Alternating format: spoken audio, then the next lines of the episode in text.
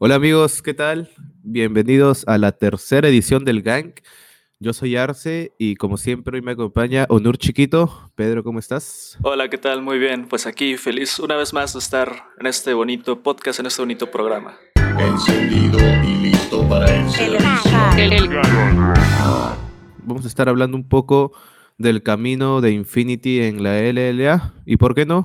Tal vez los ocho equipos que están participando actualmente recordemos un poco cómo está la tabla, ¿no? Los standings hasta el día de hoy. Hoy estamos 13 de julio del 2021. Infinity y R7 lideran la tabla 7 a 1 el marcador. Voy a ser el mejor. Tercer puesto Isurus Gaming con un 6 a 2. ¿ah? La verdad que Potente. Isurus ha remontado bastante bien. O sea, como estaba el split pasado, amigo. Sí, sin Sí, Estos duda. descienden 100%. El camino siempre es el mismo. Cuarto lugar, Furious Gaming. ¿Qué se puede decir de Furious? La verdad, eh, me esperé un poco más. Al parecer, los cambios que han decidido hasta el momento, no voy a decir que son malos, pero no se han visto los resultados. Parece ser que es un proyecto que le está tomando un poco más eh, agarrar esa sinergia, agarrar eh, el potencial que tenían en la primera temporada, ¿no? ¿Tú qué nos puedes decir un poco de Furious, chiquito? Sí, realmente, o sea, no hubo tantos cambios, simplemente por ahí, bueno, se anunció ya, ¿no? Que el, el- el chico, el coach Betorro eh, se fue a All Nights, pero para mí la adición de la doble botlane es algo que es más delayed, digamos. Es algo como que tal vez tienen que pasar más fechas para que veamos brillar ambas o que se de- de- decanten por decir, ok, ellos van a estar jugando siempre y ellos son como que, no sé, la, la sorpresa, preparar algo cheesy por ahí.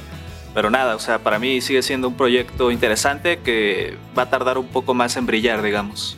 El progreso llega gota a gota. Si recordamos, ha sido el único proyecto que ha apostado por dos botlanes eh, prácticamente para el equipo, ¿no? Una botlane coreana, una botlane latinoamericana.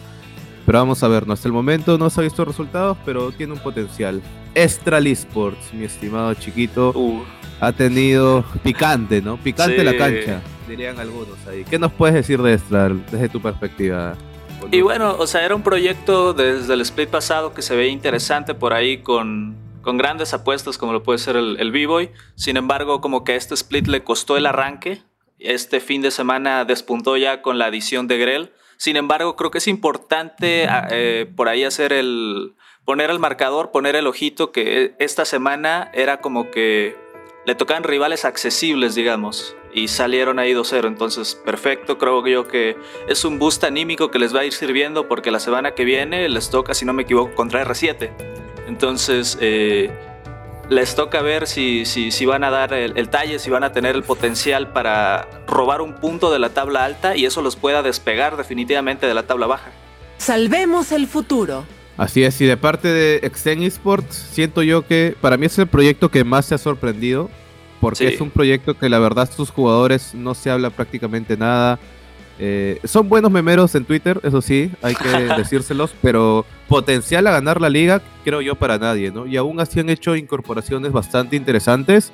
Les está funcionando hasta cierto punto, hay que decirlo, pero hay que ver, ¿no? Cómo avanzan estos proyectos. Y bueno, séptimo y octavo lugar, obviamente los dos últimos, All Knights y KLG, 1-7 ambos. Me decepcionas, Karen. Pudiste haber llegado mucho más lejos. Básicamente de estos proyectos no siento que tengan jugadores malos, pero siento que la administración de ambos equipos ha sido, hay que decirlo, ¿no? Y siento que lo puedo decir, es mi programa, ha sido pésima de ambos, ¿no? Tanto de All Knights como KLG, problemas en la organización a mitad de split.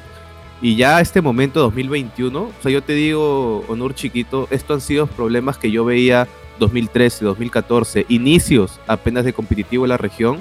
Y la verdad da, da bastante pena no ver que en este momento, ya 2021, cuando la liga tiene que buscar un avance en un retroceso, se siga viendo estas cosas.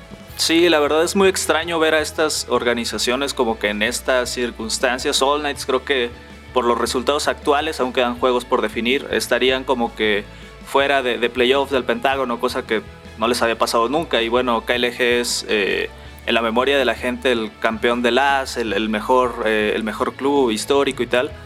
Y pues sí, es, es un poco preocupante que estén como que en estas instancias, ¿no? O sea, temas administrativos y ese tipo de cosas es como que complicado. Sí, o sea, y tampoco es para tirarle bifa a ambas No, no, no. organizaciones, ¿ah? o sea, Para para, nada. nada. Pero lo que sí hay que decirlo, All Knights, amigo. O sea, sí fueron tus players y todo, pero si tú no tienes un buen staff técnico, no tienes un control sobre los jugadores, o sea, ¿cómo un jugador va a venir y decir, hey, o sea, tampoco es que voy a trolear, pero no se, no se va a tomar en serio la partida, ¿no? Eso es 100% para mí culpa del equipo. No importa cuánto tiempo tengas, sino cómo lo usas. El equipo todo viene desde la cabeza. Y si no hay una cabeza que lidera a todos, no hay un camino al cual seguir. Cada uno hace lo que quiere. En KLG no me voy a meter mucho porque ya son problemas más administrativos que la verdad, creo yo, nadie sabe en realidad qué está pasando ahí, pero problemas hay, ¿no? Hay Sí, sí, por ahí se ha comentado mucho, pero no tengo idea, yo hago memes. No diré nada. Bueno, vamos a recordar, amigos, semana 4 actualmente en la LLA. Por fin, un equipo logró quitarle el invicto a Infinity Esports y ha sido nada más y nada menos que R7. quieren terminar cueste lo que cueste van a agarrar ahí a Solidez y para la casa no te lo puedo creer lo que está jugando el arcoíris una partida que tenía perdidísima ¿Qué nos puedes decir, Onur, desde tu punto de vista y también cómo se vivió en la Gaming House? Un partido que la verdad estaba para el infinito, hay que decirlo, Sí. pero también hay que darle mérito, ¿no? R7, buena play de Odi, logra básicamente voltear por completo la partida y se logra llevar este punto importantísimo para la closing de la LLA 2021. ¿Cómo se llevó básicamente la pérdida en la casa, Pedro? Eh, pues se venía bastante tranquilo, o sea, como dices, era algo que, que estaba decantado hacia el infinito. Sin embargo, hay una play interesante en la botlane de la leyenda. Eh, le dio la vuelta a la partida y nada, los contadores de muerte eran muy largos, los chicos pushearon eh, por mid y listo. Entonces, eh, nada, o sea, se sabía como que no sé, el tema del invicto es un poco extraño, ¿no? La gente piensa como que se pierde el invicto y ya, boom, eh, se perdió la Fin liga. del ¿no? mundo. Sí, pero, Sí. o sea, para mí, desde mi punto de vista, repito, yo no, no, no estoy tanto en el tema competitivo, o sea, el invicto está bien, no es algo por lo que se trabaja y se diga, vamos a mantenerlo lo más que podamos. La cosa es como estar parados y llegar bien eh, a playoffs, al Pentágono, que es donde pues los puntos son dobles. Y nada, la derrota, bueno, o sea, como cualquiera, eh, te- te- algunos te puedes sentir frustrado, te puedes sentir enojado, pero nada, es un punto que, bueno, eh, afortunadamente el infinito está bien parado, tenemos varias victorias y se nos ve bastante bien en las series. Por ahí creo yo que es, es el fuerte y nada. Eso básicamente. Confía siempre en tu espíritu. Hay que decirlo, ¿no? El invicto vale Veigar. O sea, así de simple, es un resumen. Y también es mil veces mejor perder en este momento porque llegar así de una forma tan eh, liderando, ¿no? 10-0, 11-0 a una fase de Pentágono, que hay que decirlo, ¿no? Y lo hemos dicho ya en el programa pasado. La tabla se ve así, pero no es que Infinity tenga un nivel o esté dos o tres pasos por encima de todos los equipos. La brecha se está cortando cada vez Sí. más. Infinity tiene que tener mucho cuidado y seguir teniendo estas partidas, ¿no? Sí, O sí, sea, sí. es- es- es- estos juegos que un error te puede costar completamente la serie, o sea, son cosas que hay que verlo ahorita semana 4 y es mejor no verlo, por ejemplo, una partida de playoffs, un mejor de 5. Claro, o sea, te da tiempo de ver qué salió mal, por ahí no es como que se haga una cosa de suerte, ah, no, no. Eh, se trabaja en el error y, y se corrige para precisamente para una serie, que no te pase este tipo de cosas, que ahí sí un punto en un, en un mejor de tres eh, te puede costar la vida, ¿no? Y bueno, el punto de Infinity en contra de Furious Gaming, ¿qué podemos decir de eso? ¿Cody Gap? ¿Cómo, cómo quieres describir O sea, fue, fue muy gracioso porque siento yo que fue la partida del sábado, pero al revés. Se veían Furious ahí dominando, sin embargo, eh, la misma play pusieron ahí eh, en la bot y, y listo, se, se ganó. Se ganó, diga. se ganó y ya Pero esto también, o sea, esto también, Pedro, nos dice que la liga, o sea, sí eh, hay equipos que están primeros, están cuartos, pero cualquiera le puede ganar a cualquiera, ¿no? Sí, sí, sí. inclusive, yo creo que KLG un buen día, ya lo hemos dicho, puede sacarle un Game Isurus, inclusive R7 y por qué no Infinity. O sea, Claro. no es un mal equipo. Pueden lograrlo. Es el peor equipo actualmente, sí, pero tiene las herramientas, tiene los players también para poder ganar a los mejores. Y ok, esto ha sido semana 4 de la LLA. Señores, recordemos, próxima semana estamos hablando julio 17, domingo 18, juega Infinity en contra de Isurus. La revancha por ahí dicen.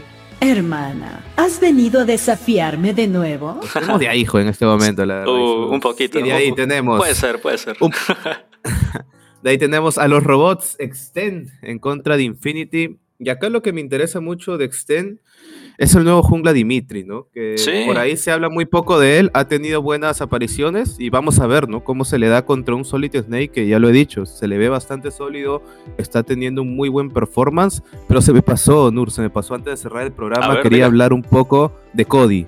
Claro. O sea, Cody, el progreso que ha tenido como jugador, creo yo, eh, hay que decirlo, apertura no, no lucía para nada, parecía cualquier medio, por así decirlo. No era el Cody eh, que fichamos, por así decirlo, el que carriaba uno versus 5 a su team. En el MSI también tuvo buenos performance, pero no lució como estábamos esperando. En este clausura se ve muchísimo más prometedor. ¿Qué se habla de Cody ahorita en la casa? Se está agapeando completamente a todos los mids. ¿Cómo él también está viviendo este progreso dentro de la Gaming House? O sea, no no siento que, haya como que algo diferente en la casa, simplemente se le ve bastante más motivado en los entrenamientos, él sabe que está mejorando y eso pues le levanta el ánimo, entonces eh, nada, o sea, se le ve bastante feliz, se le ve bastante contento y con ganas de seguir mejorando porque yo siento que tiene un potencial muy alto. Así es amigos, recordemos Cody, una de las promesas de Latinoamérica, fichado por Infinity y hasta el momento dando muy buenos performances con la Zoe, con la LeBlanc y por qué no, por ahí nos pueda sorprender con un campeón más. Así que amigos, recuerden, esto ha sido el Gang. Tengo entendido que va a salir todos los martes o miércoles para que estén atentos. Hablamos de la LA, hablamos un poco de Infinity. Yo soy Darce13, me despido, estoy junto a Nur, o Nur chiquito, algunas palabras ahí para la comunidad. Eh, nada, un saludo a todos los que están apoyando ahí el programa, se agradece un montón y nos estamos viendo la próxima semana, así que hasta luego. Recordemos amigos, el gang, Vaya Nur, chiquito y Darce13, bye bye, adiós. Entonces, ¿quién quiere matar al rey?